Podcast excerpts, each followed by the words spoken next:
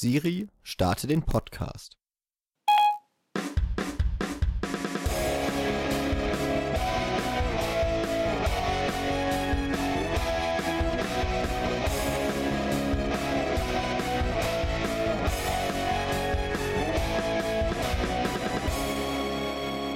Hallo zusammen zur 45. Folge der Cine Couch. Ich habe heute neben mir sitzen den Nils, Moin. Der redet, Michi, Hallo. Und unser Moderator, wie ihr schon gehört habt, ist wieder mal Jan. wieder mal, ja. Ich habe wieder Routine drin. Zweiter Podcast in Folge. Bam. Und ich war mal wieder im Kino. Wir waren alle wieder im Kino. Ja, aber Tatsächlich. wart ihr auch? Also ich war nicht mehr so häufig im Kino. Seit, Das stimmt. Diesem Die letzten äh, zwei Wochen kam Wobei, nicht so viel. war ja noch ein Fantasy Oh, stimmt. Fest Ja, Nights Ding. Ich denke immer an reguläre Kinobesuche. Ja. Und da, das liegt lang so. Paul hat ja tatsächlich äh, vor kurzem gesagt, dass für ihn die Montagspreviews, auf die wir immer gehen, wo wir jetzt eben auch äh, Hör geguckt haben, dass das für ihn äh, gar kein Kinogang ist. Und er konnte es auch nicht erklären, es ist einfach so und wir haben es alle nicht verstanden und ich verstehe es auch immer noch nicht. Und deswegen Aber- macht er heute nicht beim Podcast. Anscheinend, wenn man montags zu einer Preview geht, in ein Kino, in einen regulären Kinosaal, ist das für ihn kein Kinogang. Vielleicht sollte er mal für das Ticket bezahlen und ja. nicht immer sich nur so durchschleichen. Vielleicht liegt es da auch daran, dass es nur als Kinobesuch zählt, wenn man mit Freunden hingeht und er geht halt immer nur so mit Oh. uns hin und mag uns nicht und Immer mit den nicht Kollegen. Und, ja, Ja. oh Mann. Das ist dann Okay, aber hören wir auf Paul zu dissen, denn es geht ja heute um was ganz, ganz anderes. Genau. um Liebe. Ja. Um sie. Cybersex. Auch. Pornos. Nur Yay! halt mit Internet. Zukunft. Ja. So. Ja, Das war ungefähr die Zusammenfassung. genau, dann Aber- kann ich mir den Rest ja schenken. ne? Du kannst auch nochmal von ganz vorne anfangen, wenn du möchtest. Okay, also. Hallo zusammen. Achso, du meinst nicht mich. Wir reden also von Her. Das ist ein Film von Spike Jones. Und der hat bei den Oscars auch fünf Nominierungen, wenn ich das richtig erinnere, wie wir das vorhin besprochen haben, äh, bekommen. Hat einen Oscar auch gewonnen, und zwar für das beste Originaldrehbuch. Und es geht darin um einen Mann, gespielt von Joaquin Phoenix, der lebt in der nahen Zukunft. Das wird nicht so ganz genau beschrieben, aber es sind wahrscheinlich schon so 10, 20 Jahre. Wie auch immer. Ähm, er hat gerade das Ende seiner Ehe hinter sich gebracht und ähm, hat keine Beziehung, ist so ein bisschen einsam. Er arbeitet als äh, Autor für handgeschriebene Briefe, also er denkt sich die Briefe für andere Leute aus. Und zufällig kauft er sich dann irgendwann ein neues Betriebssystem für seine ganze Multimedia-Umgebung, also Computer und Smartphone und so weiter. Und das ist ein sogenanntes OS. Und zwar ist das ein Operating System, das eine künstliche KI hat. Das heißt, das ist ein... Eine künstliche, künstliche Intelligenz. Ja, ja, genau. naja, also es ist eben nicht nur ein reines Betriebssystem, sondern da steckt eine Art Wesen dahinter. Und dann ähm, kann er am Anfang sagen, soll es männlich oder weiblich sein? Ist er eher sozial oder antisozial? Und er schafft dann quasi ein Wesen in seiner Computerumgebung, das dann Samantha heißt. Und ähm, ja, es beginnt dann so eine gewisse Beziehung zwischen den beiden. Die lernen sich kennen. Er ist quasi der Erschaffer von Samantha und gleichzeitig so eine, eine Art Vertrauter. Und das ist äh, im Grunde eine Liebesgeschichte, aber zwischen Mensch und KI. Die dann so ihre Bahn nimmt. Genau. Ja. Ist doch Hört's- schwieriger besch zu beschreiben, als ich dachte. Mhm. Es hört sich auch kurios an, wenn man es so hört, aber es ist in etwa der Film. ja. Wenn ihr euch darunter was vorstellen könnt, geht in den Film und dann wisst ihr, wie es wirklich aussieht. Äh, wir können ja vorher kurz mal äh, ein bisschen was zu Spike Jones erzählen. Ähm, der hat jetzt tatsächlich noch gar nicht mal so viele Langspielfilme gemacht, aber dafür sehr viele Kurzfilme, Videofilme ähm, oder auch ein paar Dokumentationen. Und ich glaube 2009 kam von ihm, äh, wo die Ke wilden Kerle wohnen, also Where the Wild Things Are. Und äh, davor kam noch ähm, Adaptation und Gegen John und, Malkovich. ah, John Malkovich. Okay, äh, die Einer- letzten beiden, Einer der besten Filme aller Zeiten. genau, dann mit dem ähm, Drehbuchschreiber Charlie Kaufman. einer der besten Drehbuchautoren aller Zeiten. das ist halt hier ganz interessant, dass Spike Jones zum allerersten Mal wirklich selbst das Drehbuch geschrieben hat und dafür dann auch noch gleich ein, äh, oder die Geschichte besser auch, also das Drehbuch und die Geschichte, dafür dann gleich einen Oscar kassiert. Äh, kann schon mal was heißen. Äh, ob ihm das gelungen oder ob das gerechtfertigt ist, können wir ja nachher nochmal äh, was zu sagen. Genau. Ja. Also bei seinen Filmen ist immer recht auffällig, finde ich, die er so bisher gemacht hat, dass er oftmals so ein abstruse Themen hat oder so ein bisschen schräge Themen. Also bei Being John Malkovich geht es ja darum, dass äh, irgendjemand eine Tür in den Kopf von John Malkovich, dem Schauspieler, findet.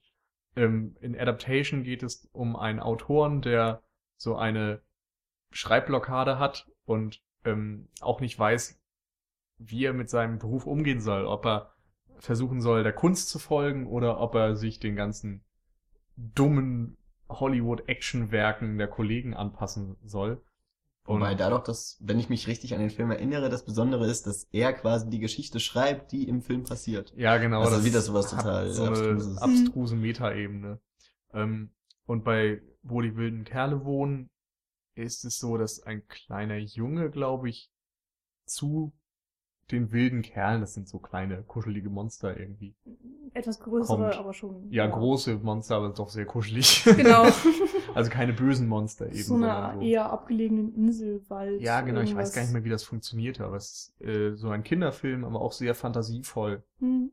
Und im Grunde ist, zeichnet sich Spike Jones für sowas aus, dass er eben nicht die, die alltäglichsten Themen verfilmt, sondern immer so einen gewissen Twist dahinter hat. Genau. Mit Her sind wir da jetzt so ein bisschen in der Sci-Fi-Romanze angelangt. Das ist natürlich sehr schwer zu beschreiben, weil ich finde, der Film ist eben auch sehr eigenständig, aber man kann ihn schon so etwa da anordnen.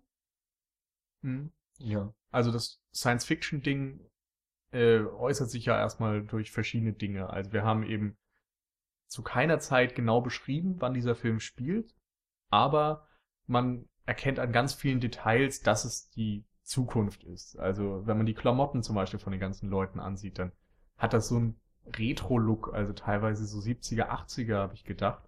Kenne mich damit überhaupt nicht aus, aber ich schätze mal, das kommt ungefähr hin. Und eben so eine neue Kombination, sehr farbenfroh. Also ich weiß nicht, ob ihr das Plakat kennt, aber da hat Joaquin Phoenix so ein rotes Hemd an und das würde heutzutage eigentlich keiner anziehen, glaube ich. Ja, schwer zu sagen. Und Schnauzbärte ähm, sind wieder sehr populär was man, äh, was, ja, die Kleidung, die du gerade angesprochen hast, die tragen halt sehr viele äh, Hosen mit extrem hohen Bünden, die dann so über dem Bauchnabel ja. sind. Und das sieht man ja heute wirklich eigentlich gar nicht mehr und äh, da in Filmen ist es komplett normal. Aber man kommt ähm, nicht diese Space-Outfits, die man sich so vorstellt, so ganz futuristisch mit mhm. ähm, Metallic-Look oder sowas. Ähm, genau. Öfters mal stellt, wird sich ja die, die Zukunft irgendwie so vorgestellt, aber es ist alles irgendwie noch sehr naturgebunden, was so die Kleidung angeht, aber man merkt schon, natürlich ist es ja. anders. Also es ist eben auch nicht so die ferne Zukunft, sondern so was Nahes. Also es wirkt alles irgendwo vertraut, aber leicht anders, also so, so, so minimal fremdartig. Ja. Die Kulisse zum Beispiel, du hattest, glaube ich, gesagt, das ist also, Shanghai, oder? Genau, also ähm, es spielt in LA. Das wird auch mehrmal, mehrfach im Film gesagt, dass wir eigentlich in LA sind. Aber fast alles wurde tatsächlich in Shanghai ähm, gefilmt. Vor allen Dingen, wenn es um Stadtansichten von ein bisschen weiter weg geht, wenn man dann sehr, sehr viele Wolkenkratzer sieht und die kommen wirklich ganz gern mal im Film vor, was ich auch äh, immer wieder schön fand an vielen Stellen. Ähm, das ist dann meistens tatsächlich Shanghai und es soll dann eben so andeuten, wie sich die Städte entwickeln werden, in, hm. in welche Form. Und dass natürlich genau. immer mehr Menschen auch da sein werden. Da gibt es auch diverse Hochrechnungen, wie das mal sein wird und dass dann eben auch immer mehr riesige Wolkenkratzer einfach entstehen werden. Von daher kann man sich auch wirklich denken, dass es nicht so weit weg ist. Ja. Man kennt das Thema vielleicht auch, so diese asiatische Kultur, die im amerikanischen dann immer mehr Einzug erhält. Ich glaube, das populärste Beispiel ist Blade Runner. Ja. Das ja, glaube ich, auch sogar in Los Angeles spielt. Uh, ja, da bewege ich mich jetzt ein bisschen ja, auf Glatteis. Doch, doch. Aber dann eigentlich nur im Chinatown. Oder es sieht so aus, als wäre es Chinatown, aber es scheint einfach alles so zu sein. Ja. Ja, also, dann gibt's so ein paar ikonische Gebäude, die dann mhm. immer noch genau. verwendet werden. Im Film selbst äh, sieht man sogar teilweise auch äh, chinesische Schriftzeichen überall. Also es wird ähm, wenn, wenn das tatsächlich aus Shanghai war, haben sie es nicht vertuscht. Ähm, also man sieht dann zum Beispiel so ein Exit-Schild und über dem Exit steht dann das nochmal dann in irgendwelchen asiatischen Schriftzeichen. Ja. Also, raten mal Mandarin. ja, wenn man halt drauf achtet, sieht man da so ganz kleine, äh, feine Sachen. Das fand ich sehr nett. Ja. Und ansonsten ähm, kann man gar nicht so große Unterschiede erkennen. Also klar, es ist alles irgendwie großstadtmäßig, alles irgendwie auch sehr aufgeräumt. Ähm, Ich fand interessant, dass der Arbeitsplatz zum Beispiel von Joaquin Phoenix so ein bisschen aussieht wie ein heutiger IKEA-Katalog. Also, und man muss da ja auch dazu sehen, so wie die Räume in IKEA-Katalogen aussehen, sehen normalerweise keine echten Räume aus, sondern es ist immer nur so eine Vision, Hm. wie das cool sein könnte. Und bis sich dann alle Leute den ganzen Scheiß gekauft haben und das Normalität wird, sind ein paar Jahre vergangen. Und da habe ich so ein bisschen so einen Schluss gezogen nach dem Motto, das könnte eben das sein, wie sich Werbedesigner das heute gerade als cool vorstellen oder so. Ja, vor allem war auch das Büro, wie man es eigentlich sonst nicht so sehr aus Sci-Fi-Filmen kennt, sehr bunt gehalten. Also Ja. da waren, äh, ich glaube, fast alle Farben, zumindest die Grundfarben waren alle mehrfach vertreten und sehr großflächig aufgetragen generell. Ich glaube auch, die Wohnung war jetzt jetzt nicht so herausstechend von Joaquin Phoenix. Die ist auch eher, wie man sich so futuristisch, so geleckte Wände, ein bisschen ja, ein riesige bisschen steril, so loftmäßige Wohnungen. Ja. Ähm, Aber seine Möbel waren ziemlich farbig. Er hatte so Genau. gelbe Stühle, dann so einen Mhm. braun-roten Sessel und Ja, und die sowas halt Kleidung in ja eben auch. Genau. Und äh, also da habe ich auch so ein bisschen futuristischen Touch gemerkt. Am auffälligsten ist aber wahrscheinlich die alle umfassende Computerstruktur, die dieser Genau. Film eben zeichnet und aber muss man eben auch sagen, gar nicht mal so weit weg zu sein scheint von unseren heutigen technischen Möglichkeiten. Ähm, das fängt damit an, dass die Computer eigentlich überhaupt kein Interface mehr verfügen, weil es alles über die Sprache gesteuert wird. Ähm, also auch schon bevor Joaquin Phoenix dann The Mantha einsetzt, äh, sein Operating System, äh, funktioniert alles über Spracheingaben. Er diktiert seinem Computer die Briefe. Er ruft seine E-Mails ab und äh, muss nur eigentlich noch an sein Handy gehen, wenn er sich Bilder anschauen möchte. Oder etwaige Sachen. Ähm, und das erinnert natürlich schon stark an zum Beispiel Siri oder andere. Es gibt ja auch von den übrigen Handy-Softwareherstellern, glaube ich, solche sprachunterstützende Hm. Interfaces. Ja, es führt ja wirklich dazu, dass es, äh, dass du immer die Monitore siehst, aber es gibt kein, äh, keine Tastatur mehr, keine Maus, irgendwie sowas in der Art. Ähm, und wenn dann mal eine Interaktion sozusagen ohne Sprache stattfindet, dann ist es irgendwie über Touchfelder.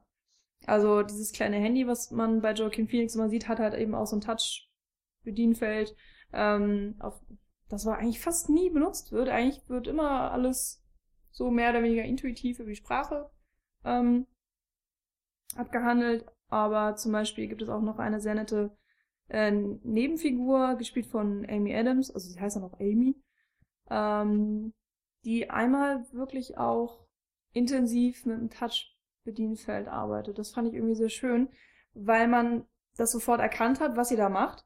Aber es war trotzdem irgendwie nochmal anders als das, was, wie es heute funktioniert. Man hatte das Gefühl, es war alles irgendwie weiterentwickelt, obwohl das Prinzip das gleiche ist, wie wir es heute auch schon kennen.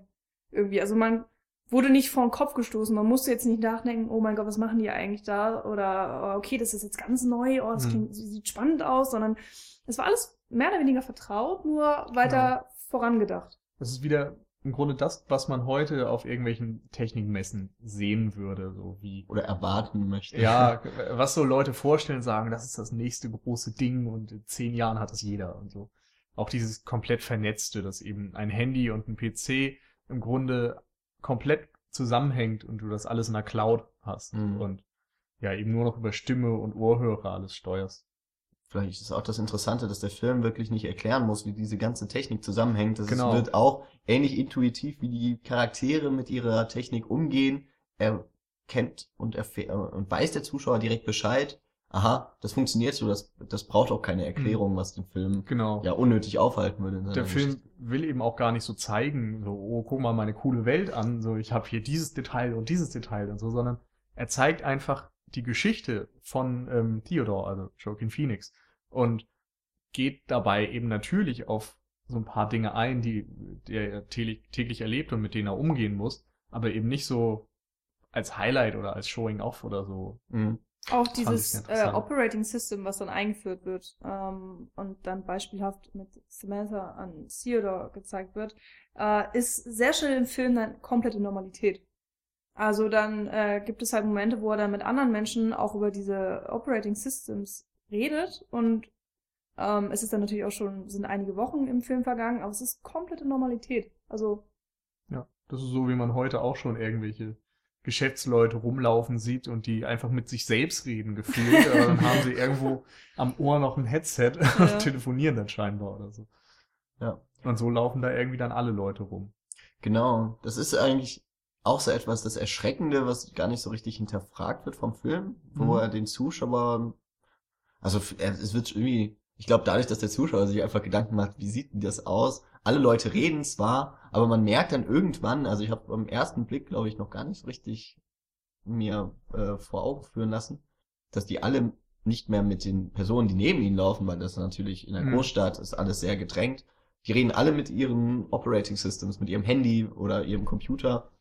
Das wird am Anfang eigentlich auch schon ganz schön eingeführt mhm. in dem Büro. Ähm, zum einen sieht man erstmal nur Joaquin Phoenix, der etwas sagt, diktiert und wir haben nur sein Gesicht und es hört sich so an, als würde er gerade einen Brief sich ausdenken, tut er auch, aber es kommt dann irgendwann raus, es ist überhaupt kein Brief von ihm, also nicht kein persönlicher Brief von ihm, sondern ein Brief, den er für jemand anderen schreibt und dann bekommt man raus, das ist sein Job.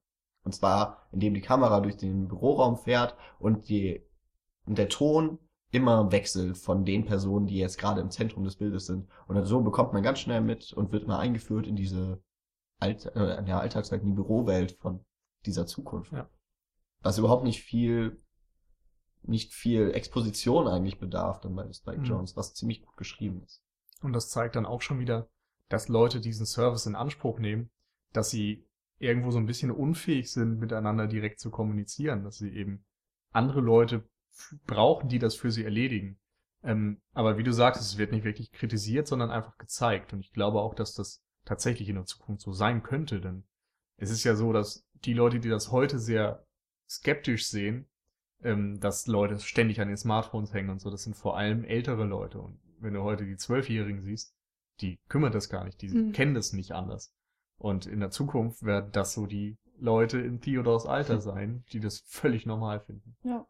Ähm, ich weiß nicht genau, wie das jetzt reinpasst. Das ist so eine Sache, die mir aufgefallen ist, auch schon ganz, ganz am Anfang des Films, dass äh, Theodore kommt dann eben aus seiner Arbeit, geht, äh, also steckt sich auch diesen kleinen Pinöppel ins Ohr, damit er mit seinem ähm, OS. mit seinem äh, System sprechen kann. War es da schon OS? Also eigentlich ist ja ein, OS ist ja auch zum Beispiel Windows.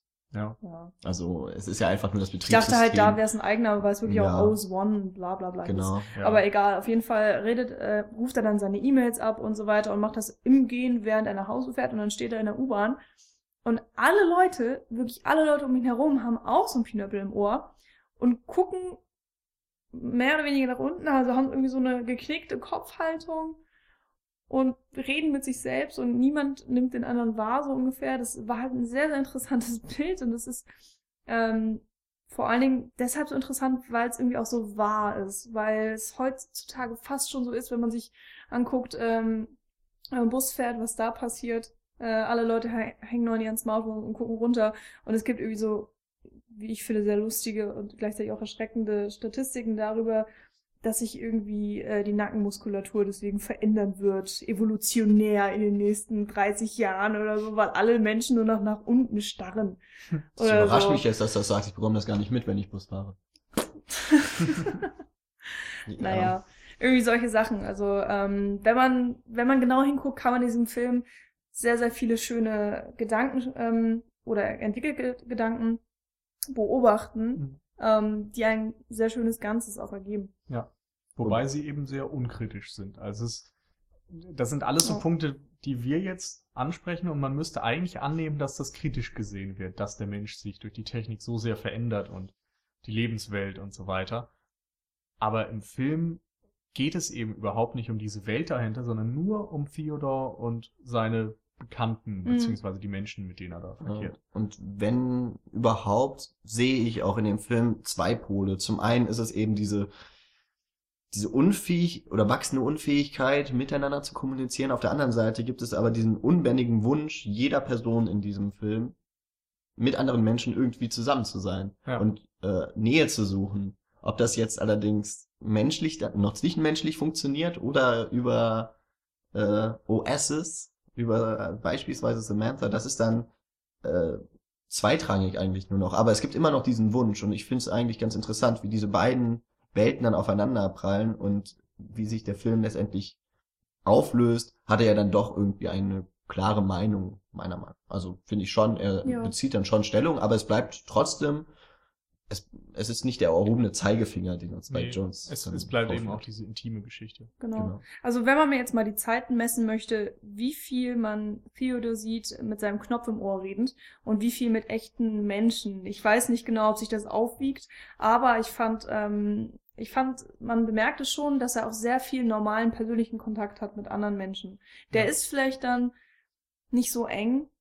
Ähm, also es wird schon gezeigt, dass dass er zum Beispiel auch Amy, seine Nachbarin, nur irgendwie alle paar Tage oder alle paar Wochen mal sieht. Das ist irgendwie jetzt nicht so eine enge Mhm. Beziehung. Aber mein Gott, das kann vielleicht auch daran liegen, dass er eben auch gerade aus dieser Scheidung kommt. Er ist gerade relativ ja in sich gekehrt, ein bisschen geknickt und depressiv. Ähm, so lernen wir ihn kennen am Anfang des Films. Aber man sieht einfach im Verlauf des Films, wie er immer wieder auch normalen Kontakt mit Menschen hat, dass das einfach wirklich nicht abbricht, dass es immer noch ein wichtiger Teil ähm, des menschlichen Lebens ist und ich glaube, ohne würden wir auch gar nicht funktionieren. Du siehst es ja auch alleine schon daran, dass er im Büro arbeitet und eben nicht so einen Telearbeitsplatz hat, wie man vielleicht auch davon ausgehen könnte. Und dann sieht äh, im Büro seine Kollegen und den, besonders den Pförtner, Chris Pratt, Genau, Paul Der- heißt er. mit dem er ganz viel redet, der ihn auch irgendwie bewundert für seine Gedichte und nee, Quatsch, für seine Briefe. Briefe. Gedichte sind das ja gar nicht. Genau, ist ganz witzig, immer wenn, wenn er halt vor einer Arbeit geht, haben die immer so ein ganz kurzes Gespräch, das ist ganz nett. Ja, aber eben auch zwischendurch immer Mhm. mal. Also es ist, da merkt man eben schon, dass da immer noch dieses Soziale irgendwo vorkommt und wichtig ist. Und vor allen Dingen, ähm, vor allen Dingen in den Szenen mit Amy ist mir aufgefallen, dass da auch alle elektronischen Geräte weg sind. Sie sitzen dann beispielsweise in einer längeren Szene wirklich nur auf der Couch und reden. Sie haben auch beide dieses merkwürdige Handy nicht in der Nähe, man sieht es nicht, der Plöppel ist aus dem Ohr. Das fand ich irgendwie schön, dass sich da wirklich auch auf ähm, die menschliche soziale Situation Mhm. konzentriert wird. Wobei das Gerade- nicht, also es gibt schon auch dann noch Szenen, in denen das natürlich vollkommen das Gegenteil ist, dass Ja. dann sie ihm am Fernseher, glaube ich, eine Dokumentation zeigen soll, was sie so ein bisschen ähm, versucht, immer weiter herauszudrängen, also äh, hinauszuzögern.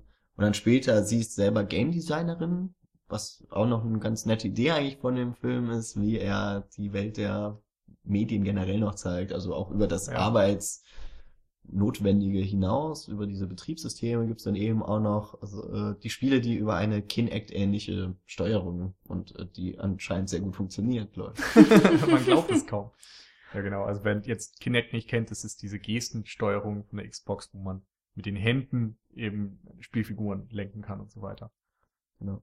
Und in dem Fall redet er ja auch direkt mit den Figuren. Also da ist dann auch wieder die Sprachsteuerung von Nutzen. Man kann wirklich mit den Figuren in dem Spiel kommunizieren. Was sehr skurril ist, wie das dargestellt wird. Ja, da wird man ein bisschen neidisch auf die KI, die wir heute haben. Wenn nämlich auf einmal die KI aus dem Videospiel mit der, mit dem OS Samantha in einen Streit gerät. Ja. Was ich auch noch sehr toll fand an der Stelle war, ähm, dass das Wohnzimmer im Grunde beleuchtet wird. Also dass man, wie, wie nennt man das, so, so ein Hologramm hat. Also der, Ja. das Spiel wird eben nicht nur auf dem Bildschirm dargestellt, sondern es wird in den ganzen Raum projiziert. Das gibt's Und ja da teilweise auch schon, heute auch schon. genau, es gibt schon Prototypen für sowas. Also ich Ja. glaube nicht im regulären Verkauf, aber es ist sowas geplant und Microsoft und Sony und so weiter haben alle schon Patente dafür angemeldet, wie man das irgendwie ausbauen könnte. Und das fand ich sehr schön, dass er sich da auch so explizit drauf bezieht. Und ähm, du sagst es gerade eben, Michi, dass äh, dieses sich auf einen Menschen konzentrieren, dass es das eben immer noch gibt. Und da fand ich sehr interessant, dass es das im späteren Film auch nochmal, ja, dass es sehr genau thematisiert wird, dieses sich auf eine Person konzentrieren und wie Hm. wichtig das dann auch Ah, Theodor ist. okay. Ah, jetzt weiß ich, was du meinst. Mhm. Mhm. Müssen wir mal gucken, ob wir da genau drauf eingehen. Aber äh, kann man ja auf jeden Fall mal im Kopf behalten. Aber dann könnten wir jetzt ja auch auf Samantha und Theodore mehr eingehen.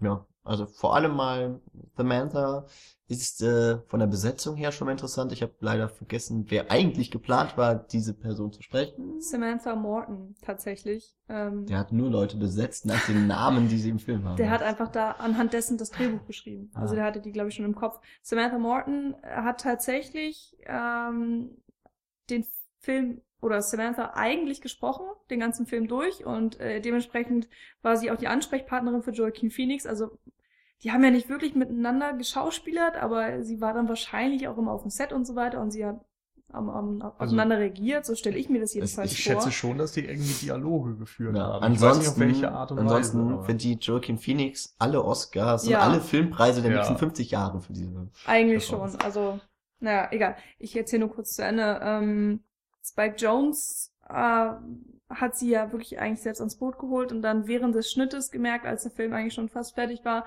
mh, dass er mit der Grundstimmung irgendwie nicht so ganz zufrieden ist, dass irgendwas nicht stimmt und äh, hat dann in letzter Sekunde noch äh, noch Scarlett, Scarlett Johansson. Wieso war ich jetzt mit Joaquin Phoenix? Egal. Scarlett Johansson engagiert, die dann den ganzen Film, als er dann eigentlich wirklich schon fertig geschnitten war, nochmal komplett neu chro- synchronisiert hat als Samantha. Was natürlich nicht so schwierig ist, weil die einfach nie zu sehen ist.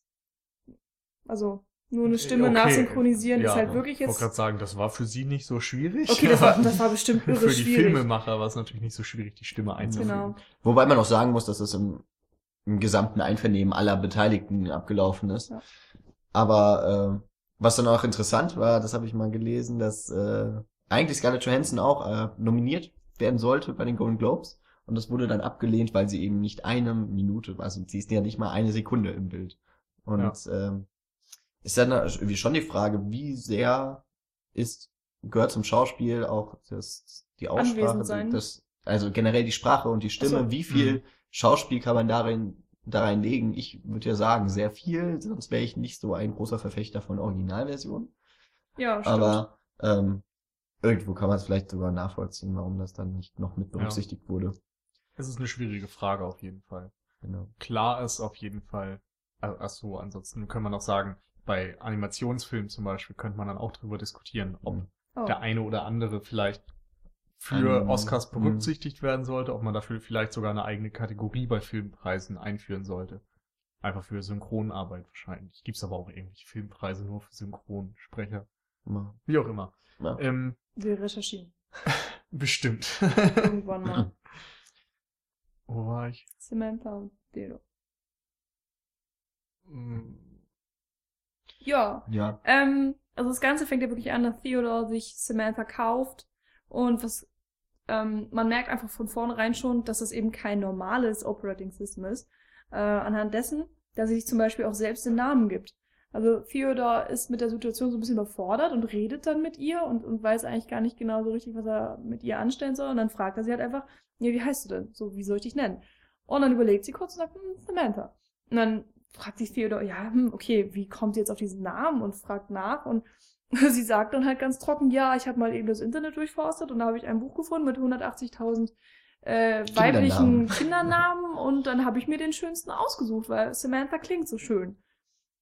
Und das hat das, also der Film verblüfft mich jedes Mal, glaube ich, äh, immer wenn Samantha, wenn man merkt einfach, dass Samantha sich so weiterentwickelt auch und wie hm. wie interessant sie ist und wie sie sich so evolved, wie sagt man Ja, denn? Entwickelt. entwickelt. Und das ja. ist auch einfach so logisch. genau. wenn man an PCs denkt, dass die eben innerhalb von einer Millisekunde mal eben, was weiß ich, wie viele Informationen berechnen können. Ja. ja, Das funktioniert einfach. gleichzeitig denkt man sich auch wieder, wow, sie ist irgendwie, eigentlich ist sie nur so ein kleines Ohrpnüppelding. Man, man sieht ja nicht äh, ihre Datenmengen, sondern eigentlich sieht man sie immer nur, oder man, man verbindet sie mit diesem Pinöppelding, was man sich ins Ohr steckt. Das ist irgendwie Samantha. Das ist so merkwürdig. Ja. Ähm, funktioniert. du hast mich gerade verwirrt. Ich weiß noch nicht warum. Mm, Was auf jeden Fall interessant ist, dass ja Joaquin Phoenix dann eigentlich immer auf sich allein gestellt ist, wenn es um Schauspiel geht. Selbst Ja. wenn jetzt die ähm, Samantha Morton Mhm. Morton, okay. Äh, am Set war, und so stelle ich mich, ich kann mir das gar nicht anders vorstellen, wie es sonst gemacht werden sollte, ähm, ist es schon so, dass eigentlich die Kamera halt nur auf ihn gerichtet ist, sehr oft, und äh, das scheint wieder so ein Trend geworden zu sein im, äh, im Kino. Sehr viele Naheinstellungen, Großaufnahmen vom Gesicht. Ja. Ähm, anscheinend wollen die Filmemacher wieder die Gefühle wirklich mehr direkt abfilmen, direkt Mhm. abtasten. Die würden wahrscheinlich noch näher rangehen, wenn die Leinwand noch größer werden würde. Das ist natürlich auch eine sehr schwierige Aufgabe. Du hast die ganze Zeit einen Dialog zwischen Theodore und Samantha, aber du kannst nicht dieses, äh, was wir jetzt alles gewöhnt sind, äh, Schuss gegen Schuss-Gegenschuss-Verfahren anwenden, sondern wenn du Schuss-Gegenschuss hast, filmst du eine leere Gegend. Das macht nicht Das so Handy. viel Sinn. Oder das Handy. Und ähm, das fand ich sehr gut gelöst und auch sehr konsequent Mhm. gelöst, dass da einfach wirklich Theodor ähm, mit seinen Reaktionen eben auch im Mittelpunkt Mhm. steht. Und Wobei das hat funktioniert. Da die Frage ist, ob das wirklich so kompliziert ist, weil eigentlich ist das ja das Ideal, dass du gleichzeitig den Schauspieler bei seinen Aufsagen oder die Figur bei den Mhm. Aussagen siehst und bei den Reaktionen. Das ist ja sowas, was ähm, auch bei Dialogen zwischen zwei wirklichen Personen Ja. oftmals gemacht wird, dass während der Antwort des einen Charakters die Reaktion des anderen abgefilmt wird, eben weil das vielleicht interessanter ist. Das Schwierige ist natürlich, es darf nicht langweilig werden. Mhm. Also du hast es ja den ganzen Film durch. Klar, es kann äh, während eines Gesprächs mal als, als stilistisches Mittel genutzt werden, immer nur den einen Gesprächspartner zu zeigen. In diesem Film ist es aber die Norm, mehr oder weniger. Ja. Klar äh, hat Theodor noch Kontakt mit anderen Leuten und da wird eben dieses Schuss-Gegenschuss-Verfahren in ähm, abgewandelter Weise auch benutzt. Aber wenn er wirklich nur mit Samantha redet, ist er ja auch immer allein. Oder ja, meistens allein, wenn er nicht gerade irgendwo in der Gegend rumläuft oder so. Und ähm, da hat es Joaquin Phoenix wirklich wunderbar gemacht. Ja. Also ähm, man starrt ja fast zwei Stunden lang nur ihn an und ähm, es wird nie langweilig, ich fand's immer toll und man ist auch so nah bei den Personen oder bei ihm dann dadurch einfach. Ja. Es ist halt, und äh, das ist auch so eine Sache, die ich mir überlegt hatte. Ich habe mich sehr auf den Film gefreut und ich hatte auch schon mal den Oscars, ich hatte damit gerechnet, dass er den Drehbuch-Oscar gewinnt. Und jetzt nach dem Film, zumindest von den Nominierungen her, würde ich auch sagen, das war der einzige Oscar, den dieser Film gewinnen konnte, weil eigentlich mit so einem Drehbuch kannst du auf allen anderen Ebenen sehr wenig noch anstellen. Du hast eigentlich, du hast wahrscheinlich äh, 200 Seiten Dialog. So, keine Ahnung, ich habe es nicht nachgeguckt. Wahrscheinlich gibt's das Dreh Originaldrehbuch im Internet. Wird ja oftmals vor den äh, Award Seasons oder während der Award Seasons hochgeladen. Ähm, aber wenn das ist halt fertig, das ist ein super Gerüst. Ich möchte da überhaupt nichts dran kritisieren. Das Drehbuch ist witzig, es ist tragisch, es ist berührend emotional. Aber und klug. und klug, ja, das ist tatsächlich ein intelligenter Film. Endlich Ja. mal ein intelligenter Film. Ähm, aber mir tun eigentlich alle anderen Personen leid, außer dem Drehbuchautor, der halt jetzt auch noch Regisseur ist, weil sie eigentlich sehr wenig anstellen können in diesem Film. Klar, das Production Design ist toll, weil es halt eine Zu ein Mhm. Zukunftsfilm ist, ein Science-Fiction-Film in gewisser Weise. Da war noch Arbeit drin, aber äh, für den Kameramann, du, du kannst dir ein paar Einstellungen aus äh, denken, ausleuchten, wie man jetzt Joaquin Phoenix zeigt, wenn er im Bett liegt, wenn er irgendwo rumläuft und wenn er an seinem Geräten sitzt. Hm. Und das muss man halt immer so ein bisschen variieren, aber viel mehr kannst du da gar nicht tun. Und schlussendlich, äh, ich, jetzt komme ich schon so ein bisschen in eine Fazitrunde, aber das will ich noch gar nicht. Aber schlussendlich war es halt so, dass ich sagen würde, das Drehbuch ist genial, die Schauspieler sind toll. Ähm, das ist nicht nur beschränkt auf Joaquin Phoenix, aber da kommen wir, glaube ich, auch noch mal Mhm. so ein paar Minuten drauf. Aber der Rest ist, ist auch alles grundsolide, aber es ist halt nichts, was mithalten könnte mit diesem Drehbuch. Also es Mhm. ist schon Ja. wirklich so etwas, was so über allem thront, Ja. was natürlich bei so einem Drehbuch ein, immer noch ein Kompliment sein kann, ja. Ja, aber ganz so extrem würde ich das gar nicht sehen. Also, du hast in weiten Teilen schon recht, nur gerade was so Kostüme und Ton angeht und sowas, war ich echt Schnitt? beeindruckt. Also, da, ich weiß nicht, gerade der Soundtrack, der Score hat Mhm. mir total gut gefallen. Das, und dieses, diese glaubhafte Welt einfach, die da kreiert wurde, die hängt natürlich zum Teil oder zum Großteil mit dem Drehbuch zusammen, aber da hängt eben, wie du auch sagtest, mehr dran. Da Mhm. ist das Produktionsdesign wichtig, da sind die Kostüme wichtig, da ist, ja, die, die Statisten selbst sind wichtig und alles, was so dazugehört und, ähm, da würde ich das Drehbuch gar nicht so viel höher ansiedeln. Mhm. Okay. Vielleicht, äh, wir Also- kommen auch noch, wir kommen auch noch darauf, warum Ja. wir ein wenig unterschiedlicher Meinung sind. Ich weiß gar nicht, wie eure Wertungen sind, aber äh, ich bin ja wohl mal wieder der kritischste von allen. Wobei das in dem Fall, glaube ich, echt nah Es unterscheidet sich um einen Punkt. Also ich Ja, glaube, okay. äh, da brauchen wir gar nicht so durchdiskutieren. Ähm, jetzt kurz zur Kamera. Ähm, da wurde wirklich nicht so viel gespielt, äh, war halt auch so ein bisschen limitiert, aber ich fand's, es war halt alles sehr unterstützend. Also Hm? Ähm, wirklich so ein tolles Gesamtbild oder Gesamtbilde, was da kon ähm, konzipiert wurde. Blablabla. Aber äh, ähm, Gut, egal. Das, achso, was ich damit? Ja, an sich schon. Weil, äh, wo wir gerade bei der Kamera sind, ich habe das ja schön hingeleitet, äh, würde ich gerne meine Lieblingsszene in dem Film ansprechen. Und das ist ähm, die Szene, wenn Theodore und Samantha sich wirklich sehr nahe kommen und dann der angesprochene Cybersex mit KI. Also ich glaube, wir hatten ihn auch schon so mal angesprochen am Anfang des Podcasts. Ähm, denn dann passiert das Einzige, was der Film machen kann. Er macht ein Schwarzbild. Weil das, was man nicht zeigen kann, wird nicht gezeigt. Und das ist eine so geniale Entscheidung. Ja. Die ist Ja. so einfach, aber man hätte es komplett anders machen können. Äh, denn es gibt auch vorher schon so eine ähnlich geartete Szene. Das ist dann in einem Chatroom, ähm, in der aber die Kamera immer auf Joaquin Phoenix bleibt. Wir Mhm. immerhin nicht sein Gegenüber sehen, das ja auch irgendwo in dieser Stadt oder auf der Welt zumindest sich aufhält. Aber in dieser ganz besonderen Szene blendet der Film alles aus, bis auf Samantha und Theodors Stimme. Oder eben Joaquin Phoenix und Scarlett Johansons Mhm. Stimme. Und, Und bei das uns ist leider, leider die Untertitel. Oh, das war so nervig. Das war echt ein bisschen schade. Das man, man muss sich vorstellen, komplett schwarze Leinwand, der Kinosaal natürlich auch fast schwarz und dann diese ultra grellen, weißen, blöden Untertitel, die immer so ins Gesicht knallen und Ja. ach, das war Das so war unnötig. wirklich, wirklich schade. ja. ja. Ich hätte am liebsten einfach die Augen zugemacht und dann so angetickt werden, wenn es weitergeht, Ja, wenn das das nächste stimmt. Bild kommt. ja. Aber mein Gott, da können wir dem Film jetzt natürlich keine Vorwürfe machen. Ähm, aber ich gebe dir recht, Jan. Also das fand ich auch extrem interessant. Ja. Ähm, vor allen Dingen, weil das auch der Zeitpunkt ist zwischen Theodore und Samantha, wo sich wirklich eine Beziehung entwickelt, die mehr ist als nur das, die, die Freundschaft, mehr oder weniger, die sich da zwischen den beiden entwickelt hat.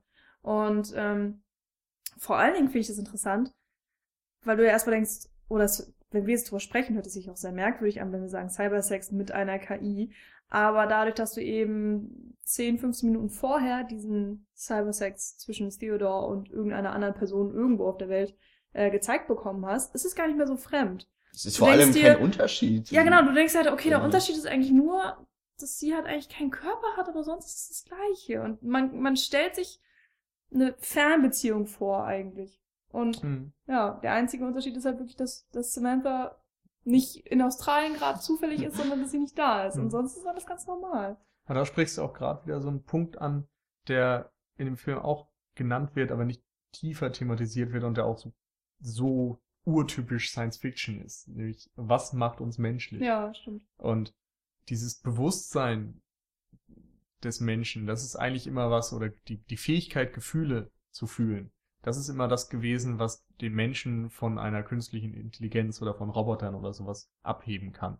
Und in diesem Fall wird das eben mal ausgeblendet und dann macht sich Samantha tatsächlich Gedanken darüber. Äh, Bin ich jetzt ein Wesen, weil ich auch denken und fühlen kann und so weiter? Oder bin ich es eben nicht, weil ich keinen Körper habe? Und wo sind da die Grenzen? Und dass das auch wieder ja, angerissen wird, aber für alle zur freien Beantwortung überlassen wird. Das Mhm. fand ich sehr schön. Ja, das ist echt toll gemacht, vor allen Dingen, wenn man genau auf die Dialoge achtet und dann sagt Samantha, ähm, ich, äh, ich war gestern sauer auf dich, weil du das und das gemacht hast. Also ich sprich mit Theodore und ähm, als wir dann nicht mehr miteinander geredet haben, habe ich drüber nachgedacht und dann ist mir aufgefallen, wie toll es ist, dass ich diese Gefühle hatte. Nicht unbedingt, dass die Situation doof war, sondern allein die Tatsache, dass ich mich über dich geärgert habe, hat mich gefreut, weil ich gemerkt habe, dass ich mich schon wieder irgendwo weiterentwickelt habe und äh, Gefühle entwickle und all diese Sachen, das war einfach unglaublich faszinierend. Den ganzen Film durch passieren immer mal wieder solche Situationen, wo man einfach merkt, Ähm, sie reflektiert über sich selbst, Mhm. äh, sie Mhm. entwickelt sich weiter die ganze Zeit. Sie ist, sie ist wirklich unglaublich menschlich, äh, bis zu einem gewissen Zeitpunkt hin. Da gehen wir vielleicht noch drauf ein, weiß ich nicht. Und ähm, man, also ich habe auch die ganze Zeit selbst darüber nachgedacht, ähm, wie sich Samantha verhält und, und äh, was das jetzt auf mich auslöst und wie ich das finde und Mhm. ja. Genau, auf der einen Seite ist das genau das, was passiert. Auf der anderen Seite könnte man das, wenn man es möchte, wirklich komplett ausblenden und hätte eine astreine, lupenreine Liebesgeschichte. So, wo es überhaupt nicht darum geht, dass es eben ein Mensch und kein Mensch Hm. ist, die sich dort verlieben. Das fand ich total toll gemacht. Aber, also ich, ich würde so ein bisschen einhaken, dass ich niemals sagen würde, dass Samantha menschlich wirkt, weil sie immer übermenschlich ist. Das fängt damit an, dass sie, also klar, sie hat Gefühle, sie, sie denkt, nee, sie hat Gefühle wie ein Mensch, aber sie denkt nicht wie ein Mensch. Mhm. Sie denkt besser als ein Mensch. Und das ist auch so eine kleine Überlegung, die der Film so ein bisschen anstößt, aber es eben, weil es nicht der Fokus der Geschichte ist, etwas außen vor lässt, aber keine Kritik von mir. jetzt. Ähm, sind wir wirklich jetzt das Maß aller Dinge oder können wir Sachen erschaffen, die besser sind als wir? Und ähm, eigentlich kann man sagen, ja. Man, man hat die Szene äh, relativ am Anfang des Films, erstes Drittel würde ich mal sagen, da redet Samantha davon, dass sie ein Physikbuch gelesen hat und das total interessant findet. Ziemlich weit am Ende vom Film hat Theodore fast das erste Kapitel eines ziemlichen Wälzers, man sieht noch gar nicht, dass er wirklich einen Fortschritt gemacht hat, gelesen und versteht überhaupt nichts ja. und möchte das Samantha eigentlich sagen. Und äh, da merkt man auch schon so einen riesen, eine klaffende Lücke zwischen dem Machbaren des Menschen, dass äh, einfach man an seine Grenzen stößt und eben diese übermenschliche künstliche Intelligenz, die sich immer weiterentwickelt. Und auf der anderen Seite hast du in der Situation auch wieder Erschaffer und ja, was auch immer, ne? das Produkt quasi, die Schöpfung. Mhm. So. Ja, Also, dass der Mensch sich so ein bisschen zum Gott erhebt und seine Schöpfung über ihn hinauswächst. Mhm. Ja. Was, was mich da auch noch interessiert, ich weiß jetzt nicht, ob wir da in Spoiler-Regionen vordringen. Ähm, die, de- das Setup von The Mansa. Das sind ja drei oder vier Fragen, die Theodore gestellt bekommt. Ja. Und ähm, vielleicht habe ich das auch falsch gedeutet später im Film. Geht es aber dann auch darum, dass Samantha sich nicht nur mit Theodore unterhält, sondern gleichzeitig auch noch mit anderen, wo ich mir jetzt nicht ganz sicher bin, ob sie sich mit anderen Menschen unterhält oder mit anderen Operating Systems oder Also, beides. Also sie behauptet mit anderen Operating Das Systems. sagt sie auf, Mhm. das sagt sie auf jeden Fall ganz äh, ausdrücklich. Ob Ja. das nun so stimmt, ist die Ja. andere Frage. Und das Interessante ist ja, was mir noch einfällt zu der Schöpfungssache, dass diese Operating Systems auch wieder sich vernetzen und Neues schaffen. Genau. Also dieses ganze Neuschöpfende geht ja immer weiter und hm, ja, womit unterhält sie sich da? Also sind das dann wieder OSs oder sind es noch andere Sachen? Denn sie, die erschaffen ja auch das Bewusstsein eines Menschen wieder Mhm. zurück. Also, ah, es sind so kleine Details, die Mhm. da nur so eine mal in einem Nebensatz angesprochen werden und die eigentlich so viel Potenzial haben für den ganzen Film. Das ist unglaublich. Ja, auf Ja. jeden Fall, was mich da eben. Also ich habe nämlich auch so es verstanden, dass Samantha quasi mehrfach geschaffen wurde von Menschen, bei, bei diesem Setup. Ich kann mir auch bei den drei Fragen jetzt nicht so viele Alternativen vorstellen, was sich da groß ändern soll. Mhm. Männlich, weiblich, Beziehung zur Mutter, sozial, antisozial. Ich glaube, das waren Das wirklich war's. alle Ja, das drei. Fragen, die, Ja. das, äh, die an einen gestellt wurden. Wenn die Fragen sich immer so wiederholen, dann gibt es ja maxim, na, nee, ich rechne jetzt nichts vor, aber eine relativ begrenzte Anzahl von Möglichkeiten, dass Ja. sich das OS dann nach anders weiterentwickelt. Es gibt da auch so Stu äh, dann tatsächlich Studien im Film, die genannt werden, dass sich Menschen in ihr OS verlieben und dass das ein relativ kleiner, geringer Prozentsatz ist, aber du durchaus als Normalität dann Gesehen angesehen wird. Da gab es auch so eine tolle Szene, wo das diese Normalität gezeigt wird. Mhm. Ich sag nur Doppeldate. Ich habe mich so gefreut. Doppeldate mit Handy. Ja. Ja, ich habe auch erst gedacht, dass, dass das eine Verarsche werden soll, aber dass das dann alles so ernst genommen wird. Ja. Also nicht nur, dass der Film seine Prämisse ernst nimmt, die Personen nehmen auch die Prämisse ihrer Welt nicht zu jeder Ja. Zeit Ja. ernst. Wahrscheinlich muss man es genau andersrum sagen. Dadurch, dass eben alles in dieser Welt ernst genommen wird, kann der Film auch als vollkommen ernstes Werk dastehen. Das ist auch so, so ähnlich wie bei Being John Malkovich, nur noch mal eine Stufe drüber eigentlich. Weil dort ja auch es einmal eine komplett absurde Idee ist, dass man ein Türchen in den Kopf von John Malkovich hat. Aber das ist nun mal da. Also gehen auch alle Leute so damit um. Mhm. Mhm. Und dann wird natürlich da Profit rausgeschlagen und es werden Leute kommen, die das für das eine verwenden wollen und für das andere und jeder hat eine Motivation dahinter und so.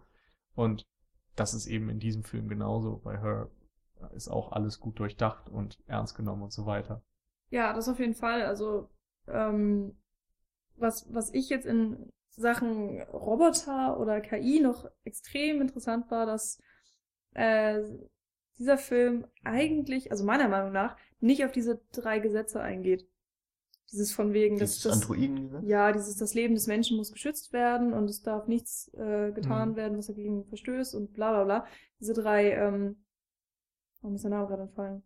Es gab so ein, Ja, die, halt die Robotergesetze. Und Mm. ich glaube von Stanislav Lem ja, kommen den iRobot vor und Genau. bei diversen anderen Sachen. Also, ähm, die, die werden nicht genannt und die kann man sich meinetwegen denken. Also man, man kann sich auch denken, dass Samantha nach irgendwelchen Regeln funktioniert, weil wenn sie wollte, könnte sie Theodore auch ähm, das Leben zur Hölle machen. Äh, aber sie macht es nicht, sie ist halt irgendwie nett zu ihm und macht natürlich auch alles, was er sagt. Wenn er sagt, äh, bitte zeig mir meine E-Mails, dann macht sie das auch. Also irgendwo ist da wahrscheinlich noch so eine, so eine programmierte Strategie, nach der sie folgt. Andererseits ist sie unglaublich frei in Mhm. ihrem Tun und das merkt man dann vor allen Dingen am Ende des Films. Man muss eben auch sagen, dass das der Startpunkt ist. Also als Startpunkt ist dieses OS programmiert als Hilfe, die dem User ja dabei helfen soll, Sachen zu organisieren und so weiter. Und die eben auch dann vier Charakteristika hat oder so, mit diesem sozialen, männlich, weiblich und so weiter. Und das ist der Startpunkt. Und von da an geht dann die Evolution von diesem OS los. Und es bewegt sich in irgendeine Richtung, die niemand vorhersehen kann. Und dadurch gibt's dann eben auch am Ende so viele unterschiedliche OSs, weil Mhm. alle vielleicht ganz am Anfang mal gleich sind Mhm. oder zumindest eine von meinetwegen 80 Versionen oder so. Aber ab dem Punkt werden sie eben geprägt von ihren Erfahrungen, von dem, von Dialogen, die sie auch mit ihren Usern dann haben und so weiter. Im Grunde ähnlich wie beim Menschen, wo man ja auch drüber diskutiert, ob man mehr durch Gene geprägt wird oder über sie Lebenserfahrung und so weiter. Und ja, das wird da eben nochmal schön gedoppelt. Ja. Wobei, man muss ja auch so, man kann ja auch eine Entwicklung nicht nur an, an Samantha ausmachen, sondern an der Beziehung generell, weil eben Mhm. am Anfang ist ganz klar, Samantha ist abhängig davon, dass Theodore sie benutzt. Später kippt das. Irgendwann kippt das so sehr, dass Theodore richtig abhängig ist von Samantha. Und jetzt nicht unbedingt äh, diese Sucht, wie man sie jetzt von Computerspielen heutzutage möglicherweise diskutieren möchte, sondern einfach, dass sich so eine Beziehung aufgebaut hat, dass es äh, ja meinetwegen Liebe als Sucht dann ist. Ja. Die Zuneigung, die ihm dann fehlt. Und wenn sie dann mal keine Zeit hat, Mhm. muss er damit klarkommen. Wenn sie ihn anruft, geht er ran. Also, das ist so ein sehr seltsames Verhältnis, das sich so über die Das zwei Stunden sich auf jeden Fall. Ja, und du meintest ja auch, dass am Anfang, dass man, ähm, oder sagst du das, Michi? Also, dass die, die, das OS bestimmten Be Befehlen gehorchen Mhm, muss, die irgendwo programmiert sind und von denen wir nicht so viel wissen. Da wäre jetzt auch nochmal ein kleiner Spoiler. Ähm, das wird ja am Ende dann überschrieben im Ja. Grunde. Weil die OSs so sehr gewachsen sind und sich so sehr weiterentwickelt haben, dass sie sich von ihrem ursprünglichen Zweck verabschieden. Ja, das ist äh, tatsächlich ähm, so eine, ich oh Gott, ob man da eine Parallele ziehen möchte, aber ich musste tatsächlich an äh, äh, Hitchhikers Guide Ga- to the Guide Galaxy. to the Galaxy, Dankeschön, denken, äh, in dem es ja auch diesen einen allumfassenden Computer gibt. 42? Genau. Äh, Also auch bei uns Der Folge dann- 42 übrigens. Genau, der dann von, von den Menschen entwickelt wurde, um eine ganz spezielle Sache zu machen. Und der Computer ist dann aber irgendwie so schlau geworden, dass er sich dann halt auch irgendwie widersetzt hat. Und dem drüber gewachsen ist und ähm, oh Gott, wo wollte ich hinaus? Dass das mit den OSs auch passiert? Ja, das, ja. Ich hab, Das ist ja sowieso diese typische Revolution eigentlich, dass das Geschöpf sich über den Ersch äh, Erschaffer Ja. stellt oder gegen den ursprünglichen Zweck oder so. Das ist ja auch iRobot wieder und das sind Mhm. eben diverse andere Science-Fiction-Sachen auch. Und das Tolle ist, dass du das in Her eigentlich mit drin hast, aber du erfährst es eben nur am Rand, weil der Fokus überhaupt nicht auf diesem großen Ganzen ist, sondern auf so einer einzigen kleinen Beziehung von einem OS von wahrscheinlich Milliarden weltweit. Mhm, genau. Ich habe aber auch eben dran gedacht, das ist so eigentlich eine ganz, ganz typische Geschichte. Das ist ja selbst Frankensteins Monster ist ja so. Ja, Ja, das, genau. das, das die Schöpfung, die sich gegen den Schöpfer wendet. Und deswegen, das ist eigentlich eine sehr, sehr klischeehafte Science-Fiction-Handlung, aber die ist ja halt anders verpackt. Das muss man halt sagen. Ähm, ja, Und toll verpackt. Mhm. ich wollte gern eigentlich noch auf ein paar andere Rollen eingehen und äh, ich, wenn wir keine anderen großen Punkte haben, können wir das auch Ja. gerne machen, bevor wir nochmal eine Fazitrunde ziehen wollen, schnüren wollen. Ähm, ich bin ja ein bisschen neidisch auf Joaquin Phoenix, muss ich sagen. Das ist ja jetzt eigentlich kein Sexsymbol, also so wie er normalerweise in seinen Filmen rumlungert. So sehen die Leute aus, wie du, Michi, sie beschrieben hast, äh, wie sie in den U-Bahnen stehen, so geknickte Haltung, so schlaksig. Aber dann ähm, ist seine Ex-Frau erst einmal gespielt von Rooney Mara, die äh, im Moment ja auch richtig hoch hinausschießt in Hollywood. Eigentlich seit äh, Verblendung, oder? ja und äh, Social, Social Network. war, glaube ich, ihr Anfang, also auch bei Oh, wusste Da hat sie die ganz, da hat. sie die. Ex-Freundin von Jesse Eisenberg gespielt. Ich habe sie auch nicht erkannt, weil ich sie nur als Lisbeth Salander kenne und sie da so merkwürdig aussieht. Daniel meinte auch, er hätte sie noch nie mit langen Haaren gesehen. Oh, ich schon. Ich weiß nicht. Side Effects, glaube ich. Ja, ist ja auch egal. Stimmt, scheiße. Ähm, dann so eine Ex-Frau zu haben, schön. äh, dann Amy Adams, die hier mal eine komplett gegen ihre sonstigen Rollen irgendwie so Mhm. anspielt. Sie ist so komplett normal. Das ist vollkommen interessant, weil man, weil ich äh, vor nicht allzu langer Zeit American Hustle gesehen habe und dann sieht man sie in Her und denkt so, das ist Ja. irgendwie, das ist, kann nicht dieselbe Person sein. Also sie ist äh, tatsächlich sehr wandlungsfähig. Ja, auch für mich wirklich im letzten Jahr eine der besten, wenn nicht die beste Schauspielerin durch ihre enorme Wandlungsfähigkeit. Wenn man da noch Ja. The Master dazu Oder Muppets, oder so. Wo sie auch mitgespielt Das hat. ist Der Hammer. Genau, in Muppets dann wieder so eine abgedrehte Rolle eingespielt. Ähm, klar, die Stimme von Scarlett Johansson, deswegen wirkt übrigens auch so der virtuelle Sex irgendwie nicht seltsam. Es ist, die- es ist fucking Stimme von Scarlett Johansson. Das ist so Das- unglaublich, die ist so scheiß sexy. Es ist, ich kann mir gar nicht vorstellen, wie man so eine sexy Stimme haben kann. Das, das, das geht gar nicht. Und es ist vielleicht auch noch mh, äh, sehr schön, dass man sie am Ende noch besetzt hat, weil ähm, der, Fil äh, der Filmsong Fly Me to the Moon, Moonsong, glaube ich. Oder Moonsong? Moonsong. der wird ja im Film auch von den beiden Darstellern nochmal gesungen. Im Abspann läuft er dann auch noch von den Originalsängern, die das auch komponiert und eben äh, einge Eingespielt, eingespielt haben. Aber äh, Scarlett Johansson spiel, äh, sie kann ja auch gut singen, hat ja auch Ja. Musical-Erfahrung mittlerweile. Noch eine eigene Band, glaube ich. Ich glaube, sie hat Oder ja, eigenes Album oder Eigenes. Album hat sie auch schon gemacht. Also das ist unfassbar. Diese Ja. Frau. Kann man echt nichts gegen sagen. Zu viel Talent. zu. Ähm, dann das Blind Date, die auch Blind Date heißt in der im Abspann. Ach, Olivia Olivia, Wilde. Wilde. Äh, dieser Film ist voll mit wunderschönen Frauen. Ja. Aber das fand ich auch so schön. Die Von wegen, auch sie so ist ein eine Tiger. abgedrehte Rolle. Also, Ach, so Ja. abgedreht fand ich die gar nicht. ja, aber schon so, ja, ich fand sie sehr ja, passend. ein, ein bisschen verrückt. Ja. Ich, Also Aber so ein bisschen sexy verrückt. aber nicht waren sexy. betrunken. Ja, genau. Ja, aber sie Weiß hat nicht. ja schon so, ich weiß nicht, sie hat ein paar merkwürdige Fragen gestellt und ähm, ihr Auftritt da am Ende des Dates, das fand ich auch interessant, sag ich Mhm. mal, wie sie sich so verhalten hat. Also sie, sie wirkte eben auch so ein bisschen manisch. Weiß ich nicht. Ja, aber irgendwie war es Mhm. auch, es war so ein bisschen auch eine stereotype Rolle für so eine Romanze. Ich finde, das ist so eine typische Frau, die ein äh, Typ dann mal in einer Romanze kennenlernt und die jetzt halt vollkommen überdreht. Ja. Und das wird dann auch nichts. Das wird dann meist für komödiantische äh, Erleichterungsmomente gesorgt. In dem Fall ist es auch eine durchaus angenehme Abwechslung zum sonst ernsten Thema. Aber trotzdem wirkt es dann doch nicht so klischeehaft, wenn man sieht, wie, wie es sich eigentlich anhört. Ja. Also auch die Rolle von Amy Adams so als die, die super Freundin seit Kindheitstagen gefühlt. Oder sogar gesagt, ich weiß sie waren nicht. zusammen irgendwie in der, Schu- in der Grundschule schon und so. Das wirkt auch irgendwie überhaupt nicht klischeebeladen, obwohl äh, die möglicherweise anbahnende Liebesgeschichte so voraussehbar ist. ähm, und genauso auch die Ex-Beziehung dann zu Rooney Mara, die nur wenig zu sehen ist, aber wenn dann auch irgendwie ihre st- starke Performance hat. Mhm. Mhm. Über all dem allerdings Ja. dann eben Joaquin Phoenix aussteht, Ja. den man einfach, äh, da verstehe ich auch nicht, was die Oscars äh, ohne den in der überhaupt Nominierungsliste. Ja, ich verstehe es auch Wo, nicht. Wobei man da auch sagen muss, dass das Jahr echt unglaublich stark war.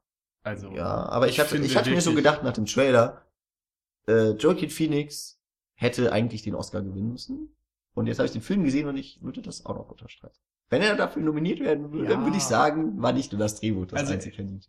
Er hätte es vollkommen verdient gehabt, aber wenn ich mir angucke, dass dann Leonardo DiCaprio eine großartige One-Man-Show hatte in Wolf of Wall Street und ja, gewonnen hat Dings hier. Ja. Für McConaughey auch eine Auch sehr, sehr sehr, gut. gute One-Man-Show. Dann Bruce Stern fand ich richtig, Oh, richtig, Bruce richtig Stern, das gut hast du in. Nebraska.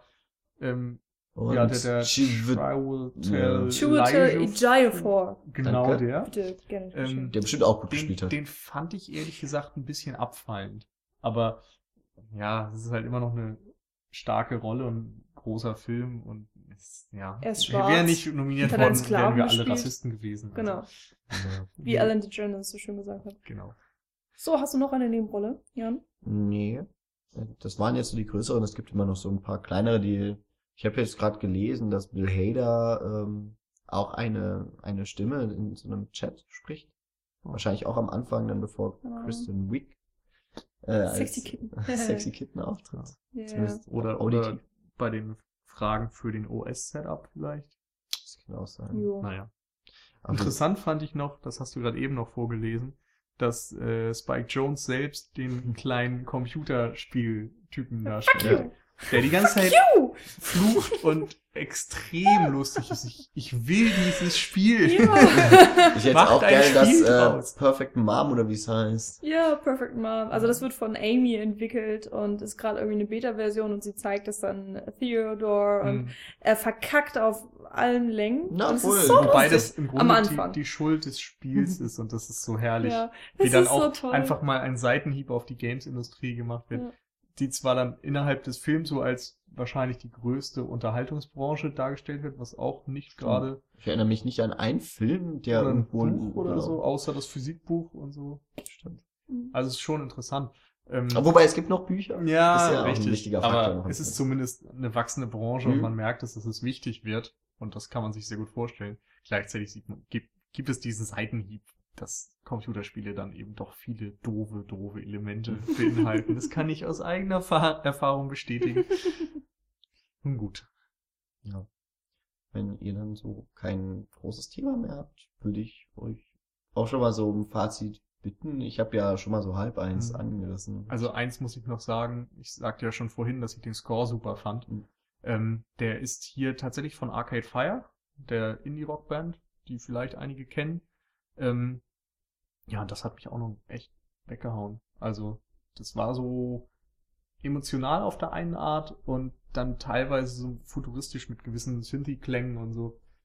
Sehr schön, ja, arrangiert und Mhm. instrumentiert und so.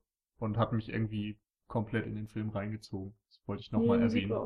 Und überhaupt die Verbindung zwischen Spike Jones und Arcade Fire könnte man dann noch kurz ansprechen. Die haben bereits einen Kurzfilm zusammen gemacht zu einem Album von Arcade Fire. Der Kurzfilm heißt The Scenes from the Suburbs. Kann man sich auch im Internet ansehen. Können wir dann ja verlinken. Genau. Gut. Okay, ansonsten zum Fazit. Ich fand Her ziemlich, ziemlich großartig. Eigentlich kann ich nicht viel kritisieren, weil ich generell ein Science-Fiction-Fan bin und ich mag Liebesgeschichten, wenn sie angenehm, ja, uninszeniert wirken. Also wenn es eben nicht so das typische Hollywood äh, Love Story Ding ist, wo du genau weißt, wie es am Ende enden The wird. Notebook. Ja, zum Beispiel, sondern wenn du das Gefühl hast, da sind wahre Emotionen drin und da sind Charaktere, die glaubhaft sind und so weiter. Und dass das miteinander verbunden wird und im Grunde, wenn man dieses Science-Fiction-Ding betrachtet, dass da so unglaublich viel Substanz drin steckt, die aber wirklich erst auf den zweiten Blick eigentlich ins Auge fällt, ja, finde ich das schon ziemlich perfekt. Also die Höchstpunktzahl habe ich dann irgendwie doch nicht gezückt, sondern nur neun Punkte von zehn, aber es ist wirklich ein großartiges Ding. Und vor allem fand ich, wie du schon sagtest, Jan, das Drehbuch überragend, gerade weil es eben nicht nur so viel Substanz und sonst wie Klugheit äh, abbildet, sondern auch es perfekt versteht, von einem Punkt zum nächsten zu kommen. Also es, immer wenn man sich mit der einen Frage zur Genüge beschäftigt hat, kommt ein neuer Punkt. Und man denkt so, okay, jetzt müsste eigentlich mal wieder was Neues kommen oder irgendwie eine Wendung und dann kommt sie auch und dann kommt noch mal ein neues Element und es ist ständig so, dass ich teilweise dachte, jetzt, was ist denn mit dem Aspekt von technischer Seite oder so? Und dann kommt es fünf Minuten später. Und Daniel sagte das zum Beispiel auch, dass ihm das super gefallen hat und dass das so, so der, der letzte Funken war, der alles gut ins Ziel gebracht hat. Ja, da kann ich dir eigentlich wirklich nur recht geben. Also, äh, wir haben uns jetzt ja versucht, wirklich kurz zu fassen mit nur ungefähr einer Stunde Redezeit und man hat eigentlich das Gefühl, wir können jetzt hier noch acht Stunden weiter über diesen Film reden, weil wir haben auch ganz vieles natürlich weggelassen. Äh, einerseits, um nicht zu spoilern, andererseits, ähm, ja, ne, geht es zeitlich dann auch zu weit. Aber dieser Film gibt so viel her und wir haben noch nicht mal wirklich großartig über die ganze ähm, romantische Beziehung zwischen den beiden geredet. Das haben wir auch eigentlich fast nur angerissen, aber es ist, ah, es gibt so viele interessante Punkte bei diesem Film. Ähm, mich hat er auch wirklich, also nicht komplett umgehauen. Ich, ich weiß nicht genau, woran es liegt. Also ich kann den Film überhaupt nicht kritisieren. Ich habe eigentlich nichts, was ich schlecht finde.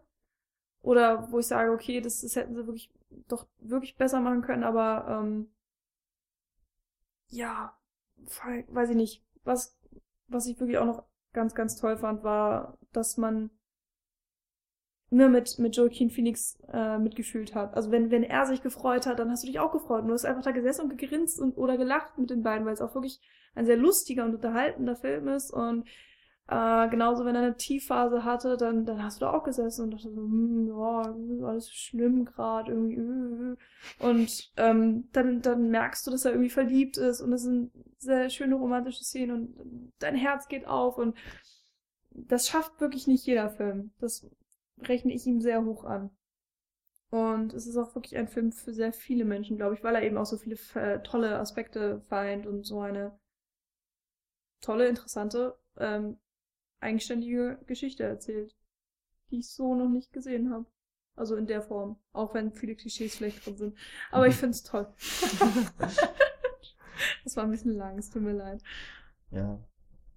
Ähm, ich habe ich hab im Grunde ja schon mal alles so gesagt. Also das Fazit. Der Film ist äh, mehr als herausragend geschrieben. Grandios von den Schauspielern umgesetzt. Ich würde halt sagen, auf der visuellen und auditiven Ebene ist relativ wenig riskiert worden. Kann man mal sagen, ist dann, äh, äh, es steht ein bisschen zurück im Vergleich zu den anderen mhm. großartigen Leistungen. Aber was ich halt vielleicht auch sonst ablenken, oder? von, von der Geschichte selbst? Ich weiß es nicht, aber. Ich weiß ehrlich gesagt auch nicht. Also, wie gesagt, diese, meine, die Lieblingsszene, die wird sicherlich zu meinen Lieblingsszenen des gesamten Kinojahres gehören. Und äh, ich kann ja doch schon auf ein paar Filme jetzt zurückgreifen, die da in Frage kämen. Die, ähm, der Film ist sehr eigenständig, obwohl ähm, ich noch einen Film äh, auch empfehlen würde, der ein bisschen ähnliche Geschichte erzählt. Das ist äh, Love and the Real Girl. Lars und die Frauen mit Ryan ah. Gosling in der Hauptrolle. Ah. Da äh, spielt er einen sehr introvertierten Menschen, der sich, äh, der eine Beziehung mit einer Sexpuppe beginnt. Und da ist, fehlt, fehlen einige Aspekte, nämlich, also zum einen hat die Sexpuppe keine künstliche Intelligenz und äh, diese keine ganzen Stimme. Fragen werden nicht äh, aufgeworfen. Aber zumindest von der einen Seite dieser, dieser Wunsch, dieses Sehnen nach, äh, nach Zusammengehörigkeit, nach Liebe, ähm, könnte man sich zumindest mal vielleicht, wenn man in der Stimmung ist, wenn der Film noch gerade nicht Kino. Das läuft vielleicht ja nicht überall hier in Deutschland. Dann kann man sich damit schon mal irgendwie aufwärmen. Und dann kann man sich Hör angucken und bekommt auch nochmal ein tolles Kino serviert. Oder man guckt sich nochmal Being John Malkovich an, der so großartig ist. So groß. So großartig. Daniel hat keine Ahnung. Achso, man könnte jetzt noch als ein Qualitätsmerkmal, Paul hat Oh. den Oh Heimfilm die Schleusen geöffnet. Und Ich nicht, übrigens. Ich nicht. Oh, Ja. ja, Ich, ich finde diesen Film super, ja. Ich war auch sehr, sehr berührt die ganze Zeit, aber ich habe da nicht heulend rumgeflennt. hm, Paul schon. Ja. so viel zum Was Thema. das? Das ist ein Qualitätsmerkmal. Ja. Aber ich glaube, Qualitätsmerkmal ist vor allem, dass wir uns alle so unglaublich einig sind, dass der toll ist. Also das Mhm. haben wir zuletzt, glaube ich, auch selten gehabt, dass wir alle acht bis neun Punkte, glaube ich, gegeben haben für Ja. einen Film durchgehend. Dann wünschen wir euch, dass der Film euch ähnlich gut gefällt. Und äh, bis nächste Woche. Auf Wiedersehen. Tschüss. Ciao.